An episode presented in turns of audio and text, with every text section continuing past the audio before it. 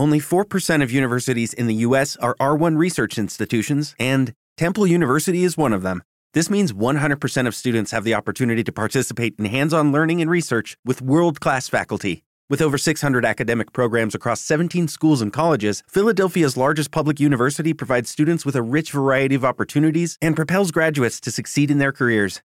Temple University. Schedule a campus tour today at admissions.temple.edu/visit. Okay, round 2. Name something that's not boring. A laundry? Ooh, a book club. Computer solitaire, huh? Ah. Sorry, we were looking for Chumba Casino. That's right. ChumbaCasino.com has over 100 casino style games. Join today and play for free for your chance to redeem some serious prizes. ChumbaCasino.com. No purchase necessary. Full prohibited by law. 18 plus terms and conditions apply. See website for details. Hace tiempo que llega a la conclusión de que, por muy tolerantes, formados y avispados que seamos, hay algo de lo que no podemos escapar por mucho que nos lo propongamos: los estereotipos. Desde niños, nuestra mente se llena de clichés que nos transmiten la familia y el entorno social y que nos permiten adoptar atajos mentales para simplificar la realidad. Los tópicos hacen que aprendamos más rápido porque con ellos no tenemos que analizar todo lo que nos rodea y podemos centrarnos en lo nuevo. El problema surge cuando los estereotipos se convierten en prejuicios inexpugnables que somos incapaces de derribar. Pequeños trastornos banales con Claudia Álvarez. Natalia Velilla, magistrada, autora de Así funciona la justicia, verdades y mentiras en la justicia española. Natalia, ¿qué tal? ¿Cómo estás? Hola, muy bien. Bienvenida al podcast. Sí, gracias por invitarme. Gracias. Me muy honrada que, me, llaméis como, escritora. Bueno, es que este libro la verdad es que es eh, una auténtica maravilla. A mí me ha encantado. Creo que debería de leerlo todo el mundo porque es súper divulgativo y, creo que, acerca la justicia, la verdad, a, personas que no sean juristas o no tengan ningún conocimiento sobre el tema de una manera muy amena. Pues me alegro. Esa era la finalidad del libro. Mira, em, primera observación. Dices que en estos tiempos revueltos, donde se ha hecho tan habitual que los telediarios y las portadas abran con noticias de tribunales y juicios mediáticos, la confianza en la justicia no atraviesa su mejor momento. Eh, ¿Qué papel crees que juegan los medios de comunicación por un lado y la clase política en este desprestigio de la justicia? Los medios de comunicación juegan el papel que la sociedad les, les concede. Es decir, yo creo que es un poco la pescadilla que se muerde la cola. Al no existir eh, una comunicación buena, una, una, comunicación institucional fundada por parte del Poder Judicial, por parte de la justicia, hay un silencio atronador por parte del Consejo General del Poder Judicial y sobre todo en general del Poder Judicial nadie sale a explicar ni una sola sentencia, ni, ni siquiera sentencias tan importantes como pudiera ser la del Prusés eh, hace un par de años. Nadie salió a explicarla. Entonces, eh, esa falta de comunicación la llenan los medios de comunicación y las personas que están en redes sociales, los influencers, eh, gente que está en, en, en, televisiones, en tertulias, eh, no quiero tampoco echar la culpa a nadie, porque yo creo que también tenemos la culpa como poder el no tener a nadie que nos, que nos que explique las cosas. Entonces, eh, hay una responsabilidad por parte de quienes tienen responsabilidades comunicativas en los medios de comunicación de no informarse mejor, aunque sí que hablo en el libro de que los eh, periodistas de tribunales son bastante buenas, y sí que existe una gran responsabilidad en el, en el desprestigio de la justicia por parte de los políticos. Yo creo que han encontrado un, una manera de poder desprestigiar al poder que les eh, coarta o que les puede sacar los colores ante este silencio atronador del Poder Judicial y se aprovechan de esta circunstancia. Entonces sí que creo que hay mucha responsabilidad de la clase política por este desprestigio institucional. Eh, señalabas el caso de, Cataluña, que efectivamente al final todos hemos visto como un problema político. Acabó en manos de los jueces. Eh, ahora con el tema de la pandemia, en unos días se termina el estado de alarma y todo parece indicar que el tema de cierres perimetrales, toques de queda, restricciones de derechos, al final también, si no hay un marco detrás, pueden ser decisiones que acaben también eh, en manos de, los jueces. ¿Hay una creciente mm, judicialización de la política? Totalmente. De hecho, yo auguro, vamos, lo auguro yo y mucha gente que, ha hablado de esto antes que yo y mucho más cualificada que yo, que a partir del 9 de mayo van a gobernar los jueces, porque estoy absolutamente convencida de que va a haber muchísimas medidas que van a tratar de implementar eh, presidentes de comunidades autónomas sin tener posibilidad de hacerlo. Entonces, eh, vamos a encontrarnos con eh, muchos recursos de inconstitucionalidad, por un lado, con muchos recursos administrativos eh, y, posteriormente judiciales ante la jurisdicción contenciosa porque no hay un marco normativo adecuado para regular la pandemia. La ley del año 86 de medidas de emergencia sanitaria es totalmente insuficiente para regular una situación como la que nos encontramos ahora y, sin embargo, no se ha producido ningún cambio legislativo. Entonces va a haber muchas sentencias judiciales que van a estar aquí de moda y vamos a tener muchas noticias al respecto. Hay una judicialización total de la vida política, eh, lo hablo de ello en el libro. Hay una dejación de funciones por parte del legislativo y por parte del ejecutivo que no quiere legislar determinadas cosas porque son a lo mejor eh, poco o mal acogidas por la sociedad y prefieren que sean los jueces los que decidan. E incluso en cuestiones que hasta hace poco o hasta hace unos años, por ejemplo, debates parlamentarios en los que los políticos entre sí debatían, ahora están yendo a los tribunales por cuestiones relacionadas con delitos, perdón, contra protección del derecho al honor y cosas así. Yo creo que se está eh, mm, dando a los jueces un papel que yo creo que no les corresponde en la, en la democracia. Sí, eh, además, bueno, es bastante curioso porque yo creo que todos estamos acostumbrados a, ver a la clase política decir esa frase estándar de respetamos todas las resoluciones judiciales, pero bueno, eh, al final, en función de si les beneficia o perjudica del momento en el que estén y, de su partido en concreto, pues eh, rápidamente se olvidan de ello ¿no? Y, de respetar la independencia judicial y entran a valorar al fondo sin ningún tipo de, pudor. Entonces, bueno, mm, hablando un poco de lo contrario, también hay una politización de la justicia y hasta qué punto crees que todos estos titulares que vemos constantemente de poner la etiqueta del juez progresista, el juez conservador, la asociación ultraconservadora, em, tienden a, ensombrecer eh, esa idea de, imparcialidad y de independencia del Poder Judicial que es eh, tan necesaria para, para, que la sociedad crea, crea en la justicia creo que hay una gran, o sea, tampoco podemos decir que sea injusta esa, esa, visión de la politización de la justicia. Yo creo que también es injusto decir que la gente se equivoca cuando dice que hay una politización de la justicia, porque es verdad que la hay. Desde el mismo momento en el que dos partidos políticos se reparten los vocales del Consejo General del Poder Judicial, los 20 vocales de una manera completamente abierta, con, luces y taquígrafos, que todo el mundo se entera de las negociaciones, evidentemente no podemos negar que hay una politización, hay una invasión total de la política en la justicia, a la que hemos contribuido los jueces durante tantísimos años de no ser no, haber sido a lo mejor suficientemente capaces de, de alguna manera, rebelarnos contra este estado de las cosas, aunque nosotros todos estamos en contra de que esto se haga así, pues hemos, hemos, nos ponemos a poner sentencias a nuestro trabajo y a lo mejor hemos dejado eh, demasiada permisividad en cuanto a no, saber, no haber sido capaces de demostrar a la opinión pública que esta situación no es correcta. Esto ha estallado. Nos encontramos en una situación absolutamente eh, irregular, con una paralización del órgano constitucional y, evidentemente, hay una gran politización de la justicia. Lo cual no es cierto que luego se, se lleve a la justicia de todos los días, es decir, a las resoluciones judiciales que se dictan a diario. Los jueces son totalmente independientes. No llega la política a la sentencia de divorcio, a la sentencia de desahucio o a la sentencia en la cual te reconocen que una cláusula eh, de tu hipoteca es abusiva. Ahí no llega la política. Sin embargo, es verdad que hay una gran imagen negativa de esta politización por la invasión del Consejo General de Poder Judicial por parte de los políticos. Entonces, sí, eh, no, puedo decir más que mm, es una pena, pero de alguna manera tendríamos que eh, evitar que esto suceda y que los políticos dejen de, de meter las manos en la política. Respecto a lo que se nos llaman jueces conservadores o jueces progresistas, creo que es un devenir de los tiempos también el pensar que cualquier persona pública eh, tiene que tener una ideología política, que todo lo que se hace está imbuido de política. Estamos tan politizados como sociedad que nadie es capaz de concebir que un, ciudadano público, que una persona pública pueda hacer su trabajo simplemente por el mero placer de hacerlo bien y por cumplir con su función constitucional. Y, y todos necesitamos poner una etiqueta. Y yo me revelo contra esto porque nosotros al igual que mm, los que se dedican a otras cosas, a la banca o, a la construcción, no van pensando en, a quién votan cuando realizan su trabajo, en el caso de los jueces esto no sucede. Entonces me parece una injusta mm, mm, simplificación de la función judicial. Siguiendo un poco con el tema del, Consejo General del Poder Judicial, que ha generado un montón de polémica y que lleva en funciones, como señalabas, eh, creo que desde diciembre del, de 2018, em, cada vez que se renueva el Consejo General hay un cierto exhibicionismo ¿no? de, la politización de los nombramientos, como tú eh, señalabas ahora. Y bueno, eh, tres asociaciones judiciales habéis acudido al Consejo de Europa precisamente a, denunciar el, proyecto de ley por el tema de, las mayorías para nombrar los vocales y también incidiendo un poco en la necesidad de que parte de los vocales sean elegidos eh, por los propios jueces y no todos por las Cortes Generales.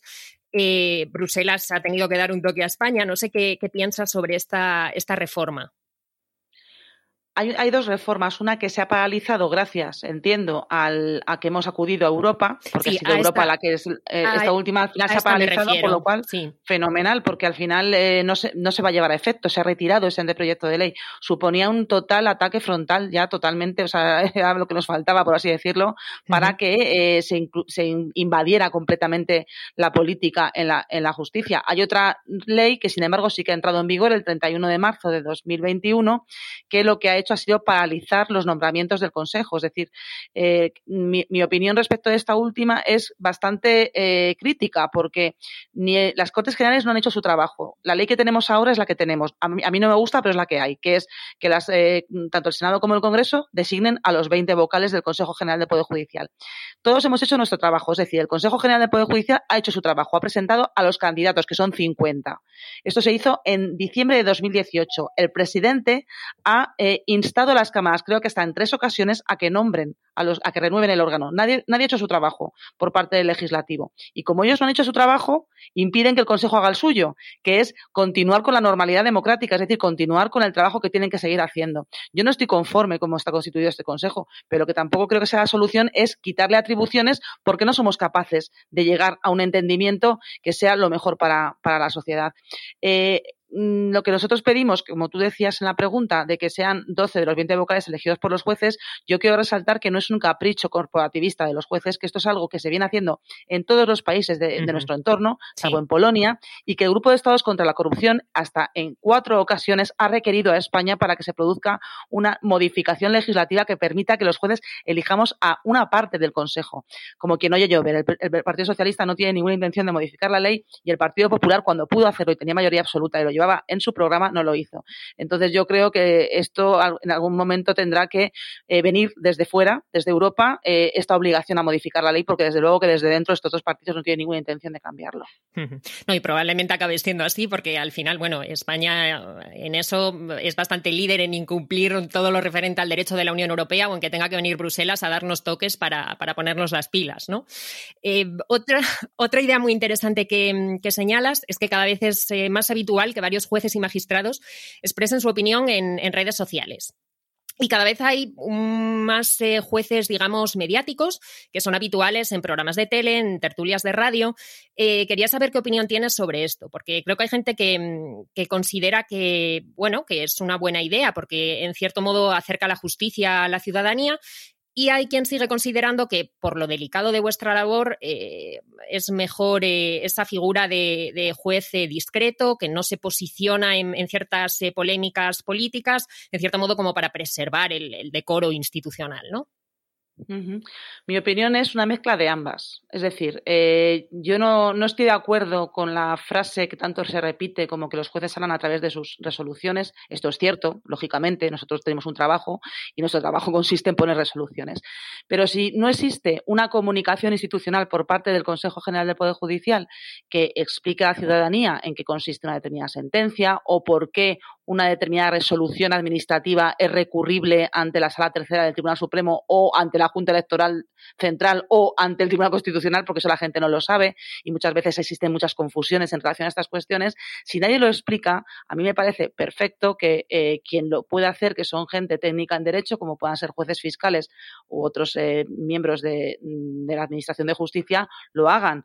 Eh, de hecho, forma parte también de la defensa de las instituciones el defender la independencia judicial a través de la transparencia y a través de la explicación de en qué consiste el trabajo de los jueces. Por tanto, yo creo que es un deber incluso mm, profesional o deontológico de los jueces el explicar en la medida de lo posible en qué consiste nuestro trabajo.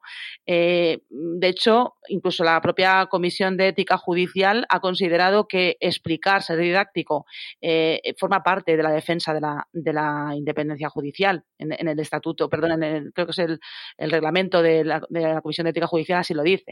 Pero esto no puede significar que, desde mi punto de vista, que cualquier juez pueda ir a redes sociales o a un programa de televisión y eh, mm, eh, producir el efecto contrario, que es contribuir a una mala imagen de la justicia. Por, poder hacerlo, lo puede hacer, porque no tenemos ningún, cercenado nuestro derecho a la, expresión, a la opinión de ninguna manera. O sea, nadie dice que no podamos tener nuestras propias opiniones o nuestras propias eh, ideas sobre determinadas cuestiones. Lo que pasa es que yo sí que considero que cuando te muestras al exterior como magistrado o como juez, debes tener en cuenta que la imagen que tú des es, una parte del Poder Judicial y quien te escuche tiene que tener confianza en las instituciones. Entonces, una cosa es la crítica constructiva, como puede hacer yo o podemos hacer muchos jueces hablando de la falta de medios o de lo mal que funcionan determinados aspectos la, justicia o, o determinadas leyes que deberían ser reformadas porque traen problemas, que eso es una crítica constructiva que permite avanzar y otra cosa es meterse en polémicas que yo creo que son estériles y que a lo mejor lo que podría dar lugar es a una mala imagen de los jueces. Creo que tienen derecho a hacerlo, pero desde mi punto de vista no se contribuye a esa imagen de la justicia. Entonces yo creo que hay que buscar un principio de prudencia generalizado. Eh, me gustaría también que tocáramos algunos de los mitos que desmientes en el libro. Por ejemplo, bueno, dices que tanto el cine como las series americanas han hecho mucho daño, eh, creando en el imaginario colectivo esa imagen de un juez todopoderoso que se basa en su ideología para decidir y que actúa más bien como un justiciero en vez de como un técnico en derecho que aplica leyes. También das algunos datos muy interesantes, como que de los aprobados en 2019, el porcentaje de opositores cuyos familiares no eran juristas era de un 75%, mientras que, sin embargo, se intenta manipular o vender a la opinión pública la idea de que la carrera judicial, o en general yo diría que todas las oposiciones del grupo A de, cierta dificultad eh, son en cierto modo elitistas y que van colocando a, sagas familiares de, clase alta, ¿no? Em, ¿Qué opinas de todos estos mitos? unos mitos son inconscientes, como todos tenemos estereotipos, todos tenemos prejuicios sobre determinadas profesiones, a lo mejor todos llegamos a pensar, pues a lo mejor que ser actor es pues, muy glamuroso y que todo es maravilloso, y luego un actor y te dice que es muy duro, el, por ejemplo, el cine o el teatro, el llegar a tener... Pues entonces, igual que tenemos ciertos prejuicios y consideramos que un actor es muy glamuroso, hay algunos, o una actriz, hay otros, otros prejuicios que consisten en pensar que los jueces somos como los jueces americanos, eh, los jueces, me refiero, españoles. Esto, bueno, eh, es una forma parte un poco de, esa manera de pensar colectiva que tenemos todos y que yo creo que tampoco es mala. Eh, lo que hay que tratar es intentar informarse y darse cuenta de que la justicia no es lo que tú crees, más que nada porque cuando vayas a un juicio no te ves el chasco que te llevas, cuando llegas allí y ves que no tiene nada que ver con la serie, eh, por ejemplo, de Good Wife, ¿sabes? Entonces te das cuenta que el fiscal no se pone de pie ni se pone a hablar al público como si fuese un actor, sino que el fiscal va con su toga y está sentado en estrados. Entonces ese tipo de cuestiones yo creo que es un tema pues que, bueno, que poco a poco se va calando en la, en la opinión mía. Una buena serie, por ejemplo, para esto es la serie Hierro de Movistar, que es bastante fidedigna con lo que es la administración de justicia, sí. Pero bueno, esto es una cosa que yo no lo considero negativa, forma parte un poco de lo que, de lo que es la, el, el ideario colectivo. Y luego hay una eso sí que considero que hay una tendencia orquestada por eh, mm, determinados sectores ideológicos en transmitir a la opinión pública una, un retrato de los jueces que está absolutamente inventado. O sea, puedo decir que es mentira y está inventado, pero que ha calado tanto en determinados sectores de la población que ahora nos vemos en la necesidad absurda de desmentir mentiras, lo cual es bastante eh, mm, curioso. Eh, y una de ellas consiste en considerar que los jueces somos franquistas, por ejemplo, cuando eh, la media de edad son los 51 años, por lo cual... Sí, sí. Todos una panda de conservadores. nacimos en el año... La, media de los jueces ha nacido en el año 70, jolín con los franquistas, si, si, están, si están en 1975. No sé, debemos ser una, una clase formada por, por, por, centenarios, ya no te digo ni por nonagenarios, sino por centenarios o, o, nonagenarios. Eso por un lado. de clase alta, todos de clase todos alta. de clase alta, como si ganásemos tanto dinero que, renunciásemos a las empresas familiares o a tener eh, servicio para dedicarnos a, impartir justicia en un juzgado cutre en el otro lado de, España y ganando dos mil y pico euros como mucho, eh, que es que lo que se gana eh, cuando tienes un, destino más o menos de esas características. Entonces, yo no sé si esto es, luego también la pertenencia a sagas eh, judiciales, como digo en el libro, solo un 25% de los jueces tiene familiares, ya no digo padres, familiares, hermanos, tíos, juristas, que es alguien que ha estudiado Derecho, de los cuales solo creo que es, no llega ni al, ni al 5% que sus padres o familiares son jueces, por lo cual las sagas familiares también ahí se desmontan. Entonces, esto es una cuestión que es eh, eh, de, difícil, es difícil en estos momentos destruirlo porque por más que lo repites, es una cuestión que yo no sé cómo ha calado tanto. Por otra parte, respecto de mm, la cuestión de, me comentabas también de, eh, claro, lo que me habías dicho de, de, los jueces, que se me ha ido un poquito la cabeza, vamos a ver, Eh, el tema de. Ah, em, em, era, bueno, eh, por un lado, el, sí, el dotar de cierto eh, elitismo a todas las oposiciones. Sí, perdón. Sí, sí, Que bueno, en realidad esto es algo que, como tú misma has, dicho en varias ocasiones, podría extenderse a cualquier profesión para la que se requiere un mínimo quizás de siete o ocho años de estudio, ¿no? no solo la carrera judicial, cualquier otra posición, o también un médico, un ingeniero. Sí, que esto, sucede, efectivamente. lamentablemente, lamentablemente hay gente que no tiene oportunidades. Esto sucede en todos los países. Eh, hay gente que por sus condiciones socioeconómicas no tiene la facilidad de acceder a determinados eh, cargos eh, privados o públicos que le permitirían ascender un escalón social, como sería estudiar una carrera de ingeniería que será, se, estudiará en la pública, pero luego tiene que pagar academias, por ejemplo, o la, de arquitectura, que la media es de 10 años muchas veces, o de 9 años, está, tarda mucho en sacarse, pero es una carrera muy difícil, también tienen que ir a academias. O médico, que vale, es verdad que son 6 años de carrera, pero luego tienen el MIR y luego tienen 4 años o 3 años o 5 de, especialización para llegar a ser al final eh, especialista. Entonces, al final, se trata de carreras o de, de fondo en las que son muchísimos años de formación la que no todo el mundo puede acceder. Esto es un hecho. Pero eh, eh, quienes atacan eh, esta cuestión eluden su propia responsabilidad, que es dotar de becas públicas a aquellas personas que por sus condiciones sociales y económicas no pueden acceder. Esto lo dice el artículo 9.3 de la Constitución, remover los obstáculos que impiden la igualdad efectiva. Sin embargo, muchas, desde los gobiernos se critica el elitismo del acceso a la carrera judicial, pero se elude por qué no estás pagando becas desde las comunidades autónomas o desde el gobierno central a aquellas personas que pudiendo acceder a la carrera judicial no lo hacen porque no tienen dinero para pagar. Eso, sin embargo, eso no interesa. Lo que interesa es transmitir que solo los jueces, no los abogados del Estado, no los notarios, no los médicos, no los ingenieros, no los arquitectos, solo los jueces pertenecemos a una casta privilegiada. Esto todo viene en consonancia con la misma idea de tratar de destruir la imagen de imparcialidad y de mm, eh, lealtad institucional que tenemos la carrera judicial en su conjunto por buscar, pues es una manera de, eh, cambiar el sistema de acceso para que accedan personas que a lo mejor tienen un, sesgo ideológico que ahora mismo no existe. Otro estereotipo que señalas. Eh, dices que muchos ciudadanos todavía se siguen sorprendiendo al encontrarse en estrados a una mujer como si fuerais una exótica rareza eh, o incluso el mítico comentario de no tienes cara de jueza, ¿no? ¿Tú te has encontrado con actitudes machistas a lo largo de tu carrera? No puedo decir eso porque yo me he sido bastante bien tratada en general, o si, desde luego que si, he sido víctima de actitudes machistas, no he sido consciente de ello. Sí que he, escuchado eh, comentarios de, pues, eh, digamos, comentarios espontáneos y de, gente socarrona que al llegar al, al juzgado dice, uy, usted es la juez, como diciendo, pero bueno, esta señora, ¿quién, cómo, me va a atender esta señora? Y me esperaba otra cosa, pero no me he encontrado tampoco, o, decirte a lo mejor un señor, uy, pues eso usted muy guapa para ser juez, o eso usted muy joven para ser juez, cosas así, cuando eras más jovencita y estabas en el juzgado.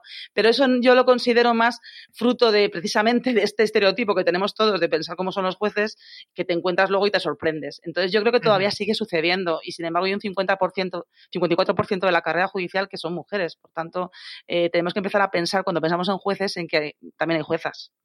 Claro, pero sin embargo también sí que mm, eh, señalas que las juezas eh, son mayoría, pero son pocas las que, las que llegan a los puestos más elevados, ¿no?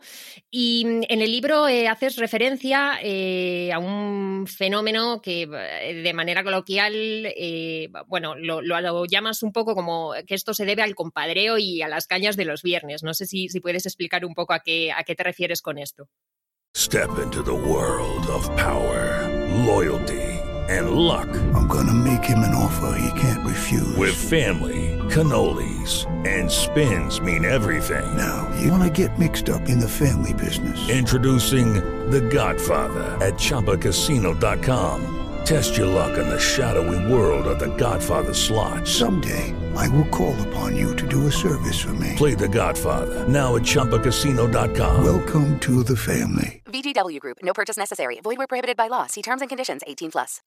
Sí, en el libro hablo de varios factores que, yo, que, a mi juicio particular creo que han influido en esta situación. Somos una rareza en el conjunto de los países de nuestro entorno, puesto que únicamente Malta y la República, la República Checa tienen menos juezas en la cúpula judicial que España.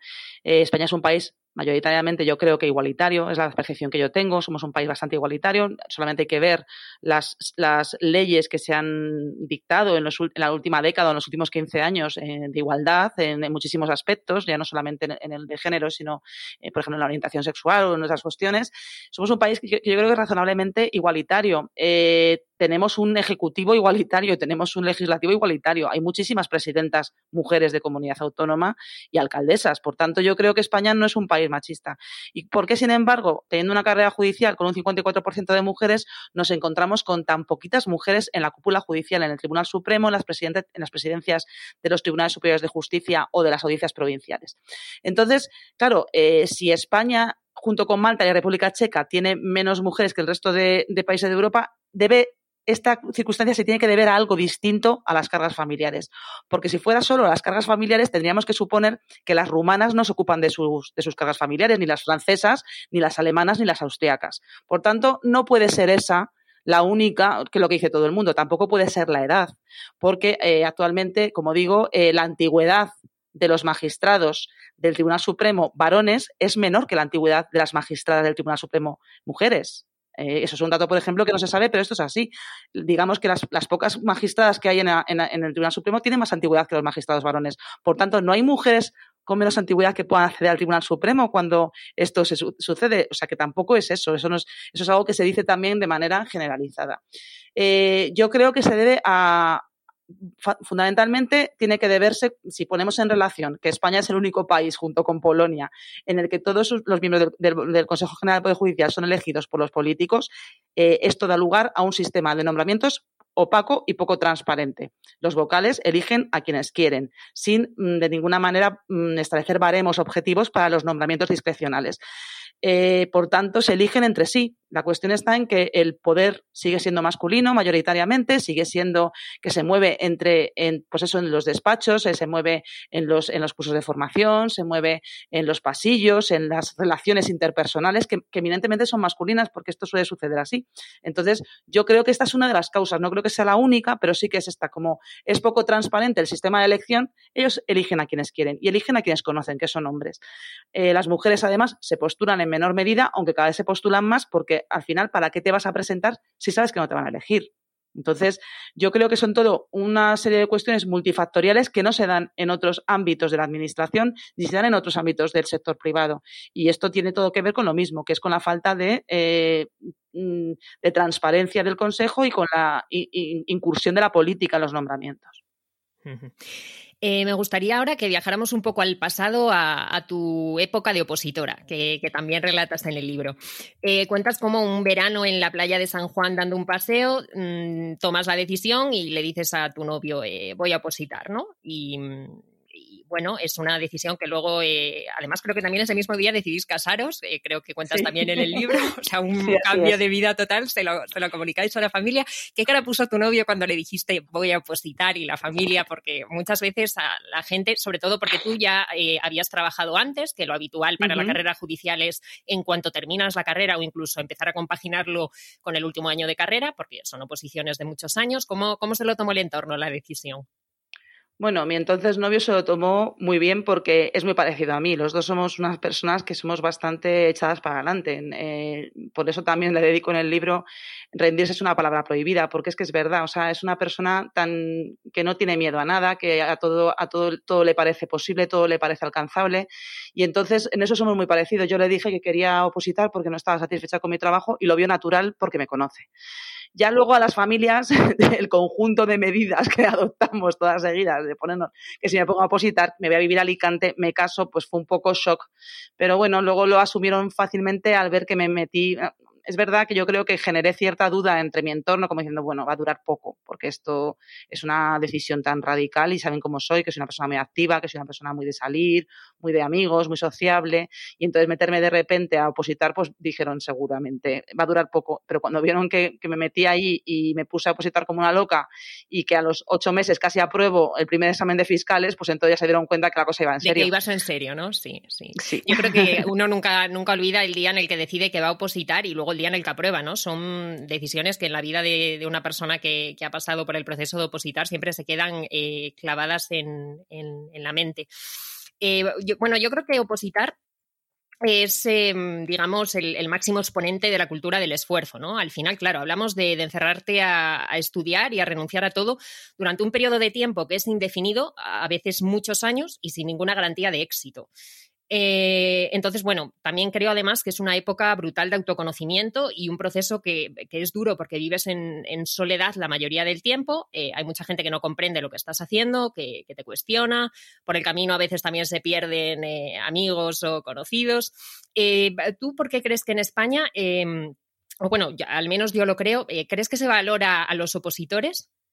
Porque muchas veces cuando transmites la, mm, la, decisión, ¿no? Hay mucha gente eh, que te traslada un poco esa idea de, buf, qué pereza, vaya moral, estudiar tantísimo, eh, ¿no? Mientras que, sin embargo, eh, quizás en otros países, cuando explicas el proceso que, se tiene que pasar aquí para, llegar a, ser funcionario de determinados cuerpos, lo ven como con muchísima más admiración. Yo creo que, que aquí en España mm, no están lo suficientemente valorados.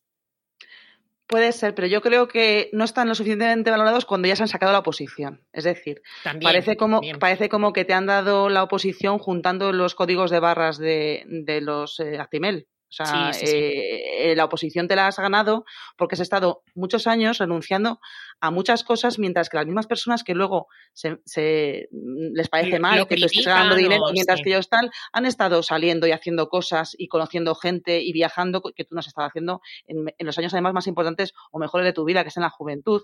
Entonces, yo creo que no se valora cuando te la has sacado, sobre todo cuando vienen épocas, épocas como la que nos encontramos ahora, épocas de vacas flacas.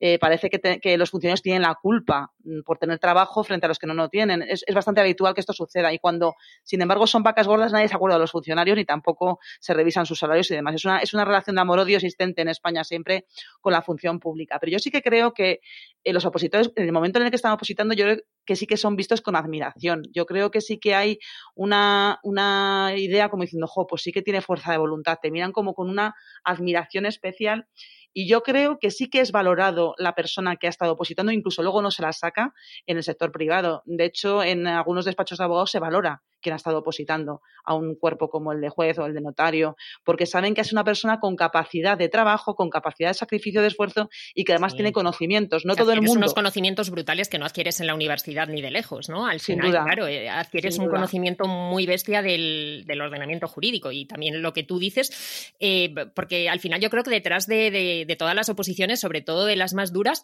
eh, la gente muchas veces se piensa que simplemente consiste en estudiar y en presentarte a un examen. No son conscientes de todo el proceso psicológico que hay detrás cuando hablamos de, procesos en ocasiones que duran años, de tener que mantener tu mente fría, aprender a controlarla. Yo creo que también hay, hay mucho de, autoconocimiento, de psicología, porque conozco a gente brillante que, que, ha dejado una oposición o que no ha conseguido plaza siendo muy inteligentes y que eran brillantes en la carrera. O sea, no es tan sencillo como estudias, tienes memoria eh, y apruebas, ¿no? No hay, no hay una receta mágica. No la hay. De hecho, no está relacionado, yo creo, la inteligencia con ganar una posición. Es verdad que hay mucha gente que se gana la posición, es muy inteligente, pero no necesariamente esa es garantía de, de, aprobar. Yo creo que opositar, como todo en la vida, es una técnica. Es como a quien se le da bien bailar o a quien se le da bien cantar. Es una técnica que no todo el mundo tiene. Entonces, yo creo que, bueno, y también hay un gran componente de suerte. Hay un gran componente de suerte. Yo siempre lo diré. Yo en, mi oposición tuve mucha suerte con el tema de, de los temas que me tocaron. Entonces, eso sí que es verdad que no siempre todo el mundo tiene suerte. Eh, es un poco lotería. Sí que es verdad que eh, hay que tener una, fortaleza de ánimo, hay que, hay que autoconocerse, hay que tener mucha responsabilidad, mucho sacrificio y mucha técnica.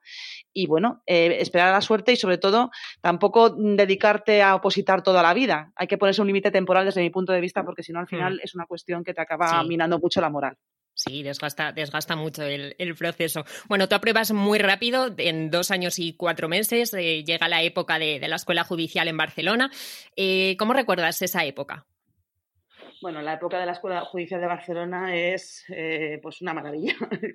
Cualquier juez que haya pasado por la Escuela Judicial. Tengo una pues, amiga ahora que, está en ese punto y, claro, está feliz. Es que además recuperas eh, tu vida, ¿no? En, todos los sentidos. Entonces, mucho más que recuperar tu vida, mucho más que recuperar tu vida. Yo lo, es un poco gran hermano, porque te encuentras de repente de haber estado opositando los años que sean, sin relacionarte apenas con nadie, con de repente te sacan de tu entorno natural y te llevan a Barcelona, salvo que son de allí, que estaban bastante enfadados con que fuese de Barcelona la escuela judicial porque se perdían muchas cosas de los que llevamos de fuera. Entonces te sacan de tu entorno natural y te meten en Barcelona, en una escuela donde tienes un montón de gente con tu misma vivencia, que es que acaba de aprobar jueces de toda España y que entre sí tampoco se conocen o se conocen muy poco.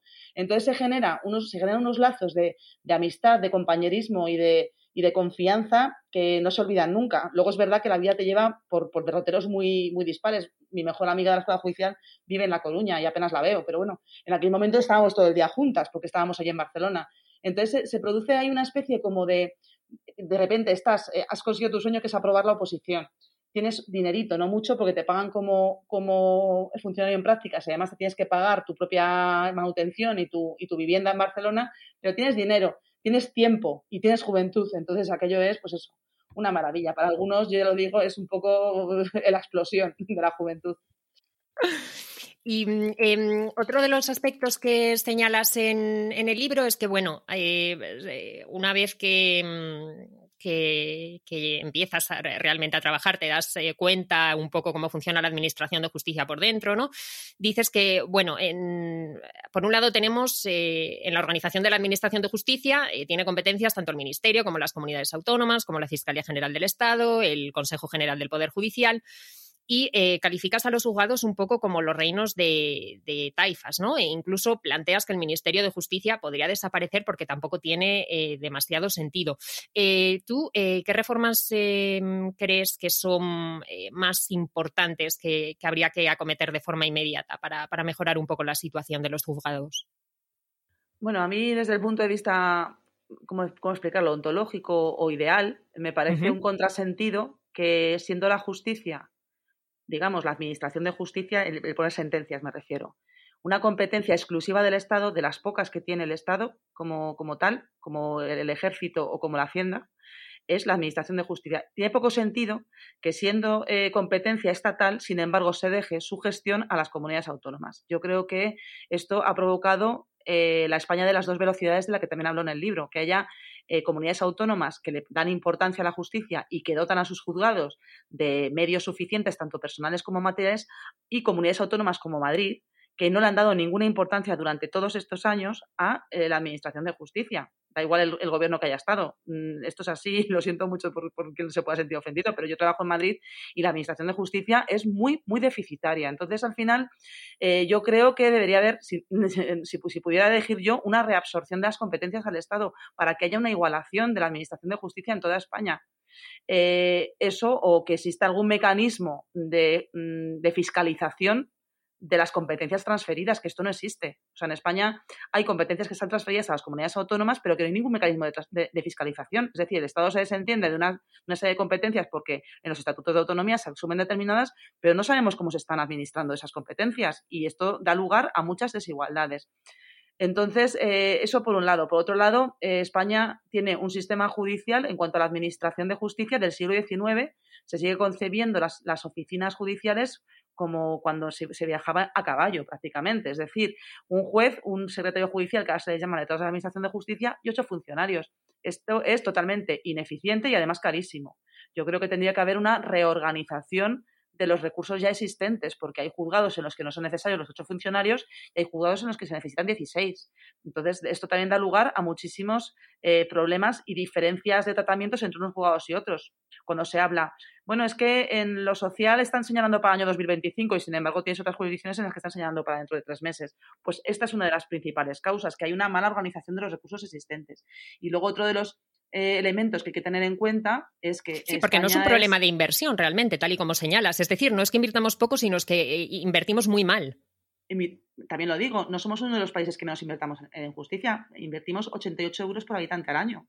Teniendo en cuenta que, en Suecia que es que mejor va en justicia, invierte 120 euros por habitante al año y que en Francia se invierte bastante menos y va mejor, pues es porque estamos tirando el dinero directamente. Entonces, sí que es verdad que hace falta una inversión en determinados aspectos como la digitalización o como eh, determinados eh, instrumentos personales como auxiliares que, no, que hay que invertir, pero también hay que redistribuir lo ya existente. No se puede estar pagando tantísimo dinero, por, ejemplo, en alquileres de edificios. Con, el, lo que se paga de alquiler al año en, en Madrid, por ejemplo, se podrían haber construido ya dos ciudades de la justicia. Entonces, esto es que está mal invertido el dinero que se invierte. Y luego, por otra parte, también es verdad que hay eh, muy pocos jueces por habitante en España. Tenemos 11 jueces por cada 100.000 habitantes, mientras que en la Unión Europea la media son 21 jueces, o sea, casi el doble.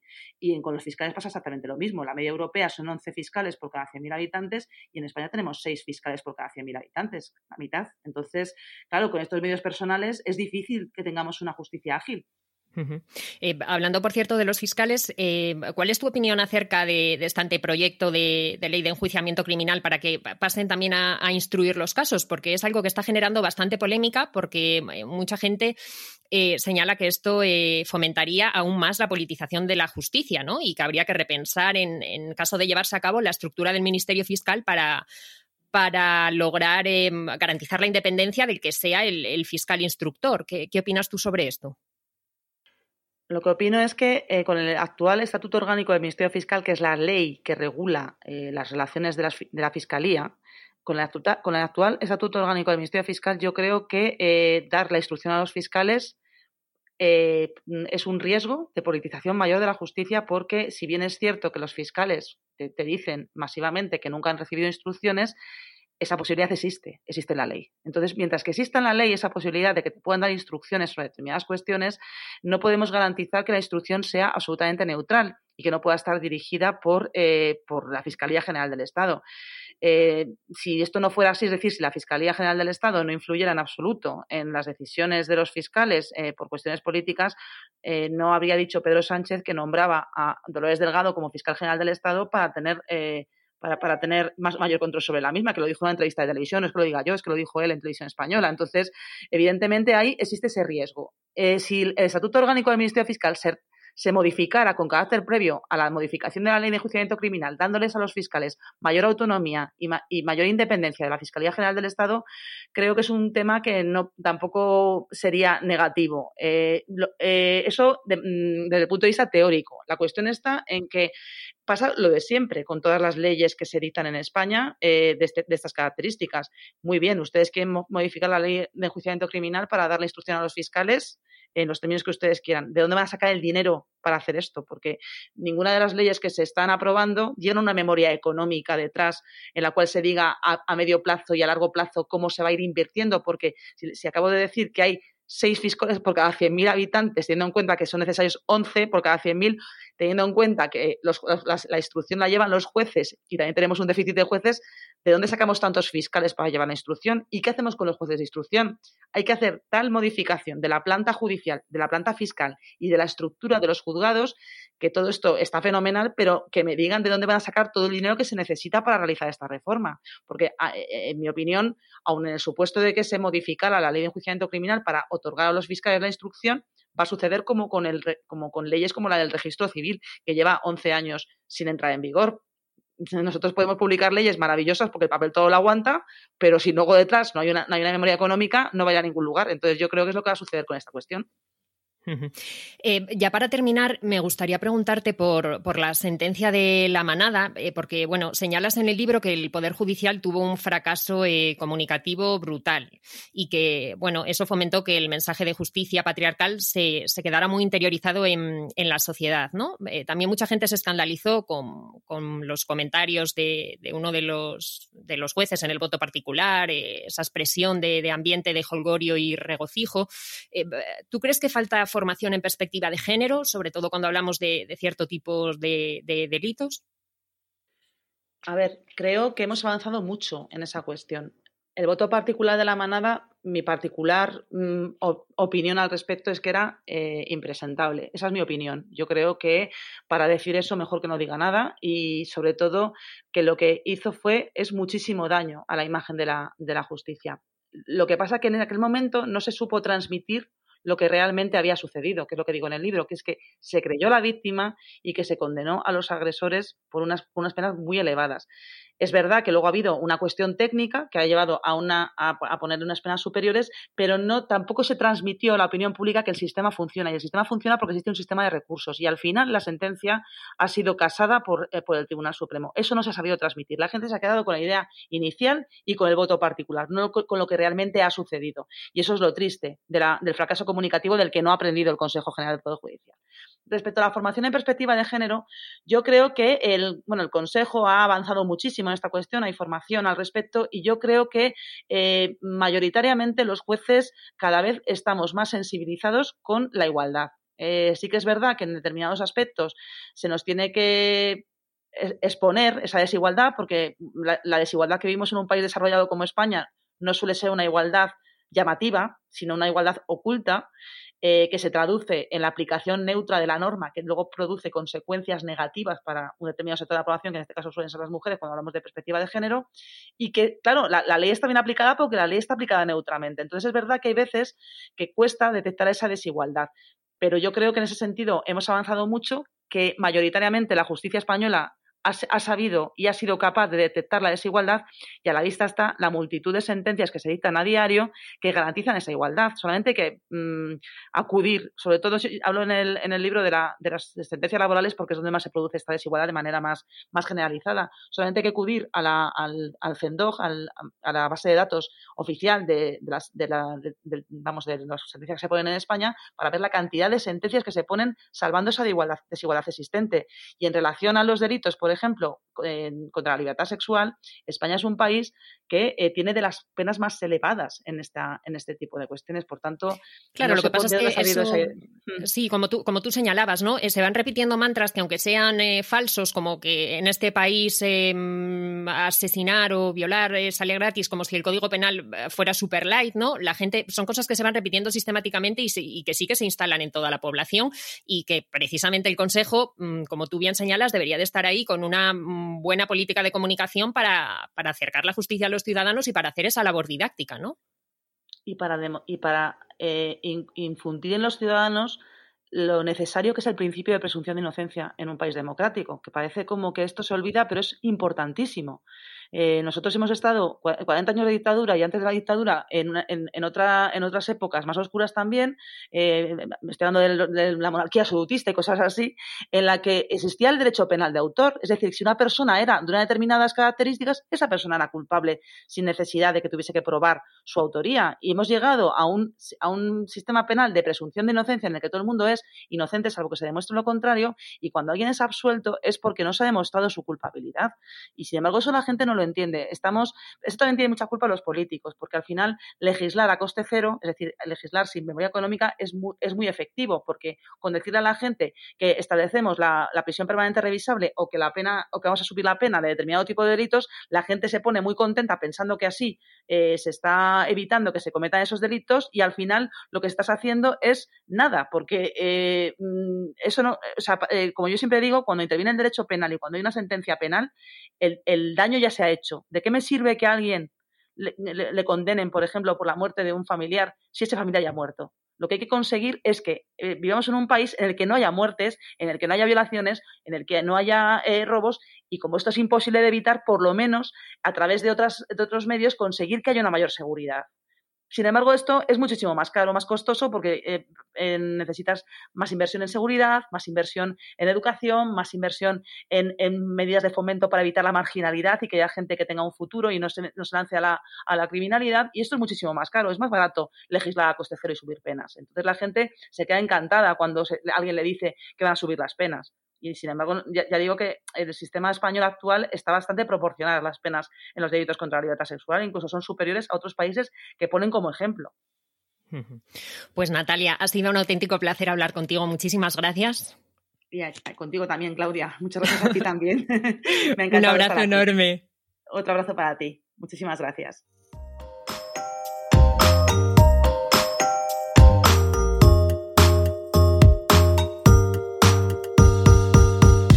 En el capítulo de hoy hemos hablado con Natalia sobre los mitos que rodean a la justicia en nuestro país.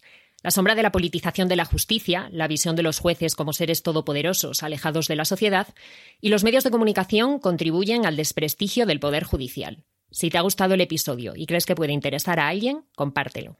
Muchas gracias por estar ahí y hasta el miércoles que viene.